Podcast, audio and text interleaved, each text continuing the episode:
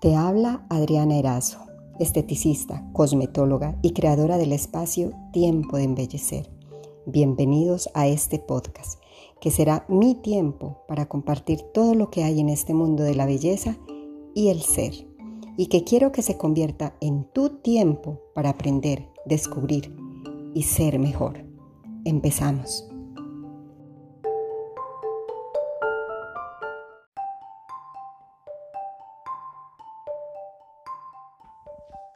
Bienvenidos a este nuevo episodio del tiempo de embellecer. Hablando hoy de un ingrediente espectacular tanto en la cosmética como en la dermocosmética y en la estética o en la medicina estética. El ácido hialurónico, el famoso ácido hialurónico. El ácido hialurónico es un componente presente de forma natural en nuestras articulaciones, cartílagos y en nuestra piel. Dependiendo de la zona en la que lo encontremos, cumple diferentes funciones. Por ejemplo, en las articulaciones ayuda a evitar que se produzcan fricciones dolorosas. En los cartílagos funciona como un reconstituyente. En la piel actúa como agente hidratante y de soporte para que se mantenga joven. Gracias a su gran capacidad para atraer y retener moléculas de agua, el ácido hialurónico es un componente clave para el buen funcionamiento de nuestra piel y muchos de nuestros tejidos. Pero su salto a la fama llegó cuando empezó a aplicarse como ingrediente en tratamientos estéticos y de rellenos dérmicos por sus extraordinarias propiedades anti-aging, antiedad. Y es que además de hidratar en profundidad, las propiedades del ácido hialurónico ayudan a mantener esta hidratación, reparan la piel y luchan contra los signos visibles del envejecimiento, como las líneas de expresión y las arrugas. A medida que envejecemos, la producción natural de ácido hialurónico disminuye, como todo. Con el paso del tiempo, la piel pierde esa hidratación, pierde elasticidad, firmeza y su capa más externa se adelgaza. Es ahí donde la aplicación tópica del ácido hialurónico puede ayudar a prevenir, devuelve esa hidratación a la piel, aumenta su capacidad de regeneración y también hace un efecto rejuvenecedor. El ácido hialurónico puede ayudar a recuperar los niveles de hidratación en nuestra piel, a prevenir y a reducir la apariencia de las líneas de expresión y arrugas. Va a aportar firmeza y elasticidad a nuestra piel. Nos va a ayudar a promover la creación de colágeno y elastina que sostienen y dan soporte a la piel. El ácido hialurónico se utiliza en muchas formulaciones, las diferentes casas cosméticos han creado cantidades de productos a base de ácido hialurónico, pero los productos cosméticos más conocidos con su contenido son los serum. Ahora vamos a hablar del ácido hialurónico como filler. Lleva en el mercado cerca de dos décadas. Es un tratamiento que ha innovado y es de los más realizados a nivel facial o el segundo más realizado, porque el primero es el Botox, como relleno y voluminización, porque es el que mejor se integra a los tejidos propios, es el más versátil a la hora de manejarlo. Los inyectables a base de ácido hialurónico están compuestos por moléculas de ácido hialurónico de diferente peso molecular en función del objetivo, que su presentación va en viales o en jeringas que se preparan con otros ingredientes para, para darle reticulación.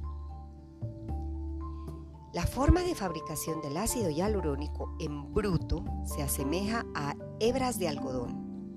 Se obtiene por fermentación bacteriana, que luego se purifica y de donde se obtienen las fibras que luego se mezclan con diferentes aditivos para obtener las diferentes fórmulas de ácido hialurónico, tanto para cosmética como para los inyectables, pasando obviamente por procesos de esterilización, purificación y decantación para estos últimos, o sea, para los inyectables. La reticulización, reticulación del ácido hialurónico es lograr que la molécula esté siempre estable en su proceso de degradación. Es como construir un andamiaje alrededor de las moléculas para construirle una resistencia a esa degradación. Cuando se habla de que el ácido hialurónico se reabsorbe, es algo que pasa porque la enzima hialuronidasa que está en nuestro cuerpo, desde el momento 1 en el que se tiene el ácido hialurónico en el tejido, empieza ese proceso de descomposición y esta enzima participa y logra que el organismo lo reabsorba, como lo hace con el ácido hialurónico propio. Esto estimula la producción de colágeno. Se habla mucho de la redensificación con ácido hialurónico. Eso es un término que va más allá de la hidratación de la piel, sino que pensamos que solamente tiene que ver con hidratación, pero no, al mismo tiempo aplicar todos los complejos que contiene el ácido hialurónico, más antioxidantes, vitaminas y minerales, se tiene que lograr es que se produzca un colágeno para que la piel se reestructure, aumente su densidad y su fuerza. Eso es redensificar la piel. Bueno, en el presente y el futuro, la mejor forma de aplicación del ácido hialurónico o de esta técnica es lograr ser la mejor versión de uno mismo en cada edad, que sea esa edad la mejor manera que se pueda llevarla sin intentar cambiarla sino dándole frescura y una belleza natural. Como siempre, menos es más. Estoy segura que cada vez la gente va a tener más conciencia de que todo este tipo de productos van a servir para mejorar nuestra piel, mas no cambiar nuestra edad, para darle esa naturaleza, esa juventud natural. Espero les haya servido toda esta inducción acerca del ácido hialurónico. Es un ingrediente que se debe utilizar, al que debemos acudir, de una forma o de la otra.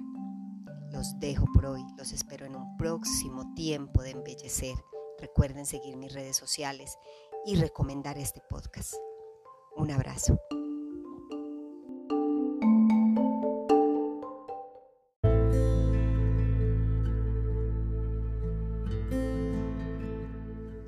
Para cerrar este episodio mi acostumbrada lectura de la página Segunda Estrella a la izquierda. A mi edad. Estoy en esa edad en la que he dejado de ser yo para ser más yo que nunca. En esa edad en la que para algunos dejas de ser tú y pasas a ser usted. En ese tramo en el que al decir tus años te responden con, no estás mal para esa edad esa edad en la que van dirigidos todos los anuncios antiarrugas. Esa edad en la que te miras al espejo y saludas al paso del tiempo, pero sigues usando los mismos jeans y la talla de sujetador, aunque con el pelo de otro color. Esa edad en la que no darías marcha atrás y el contador vuelva a estar en ceros. En esa edad en la que ni quiero ni voy a intentar recuperar mi juventud, solo porque tú lo digas en esa edad en la que no sabes muy bien si estás en los comienzos o en las mitades o en los finales. En esa edad donde la sociedad tenía unas expectativas para mí y vaya que le he jodido los planes. En esa edad en la que tomas conciencia de que no eres inmortal y la vida te regala una nueva oportunidad. En esa edad que lo mismo te doy la razón que te dejo con la palabra en la boca en esa edad en la que has sobrevivido a bautizos, bodas, comuniones y sobre todo a divorcios. En esa edad en la que la experiencia te ha quitado las ganas mas no la curiosidad. En esa edad en la que los perjuicios han servido de trampolín y los prejuicios se han ahogado en la ignorancia. Esa edad en la que he dejado de buscarle sentido a la vida y he empezado a vivirla con los cinco sentidos. Esa edad en la que la crisis existencial no es más que una tragicomedia. Lo mismo me río del personaje que cambio los papeles. En definitiva, estoy en la edad en la que algunos se hacen mayores y otros mejores. No sé tú, pero yo estoy en la edad de olvidarme de mis años y empezar a cumplir sueños. Así es, sí, a mi edad. ¿Qué les parece? Se llega una edad en la que si no vives para ti y por ti, nadie más lo hará. Los dejo por hoy. Espero verlos y que me escuchen en un próximo episodio de este tiempo de embellecer. Abrazos para todos.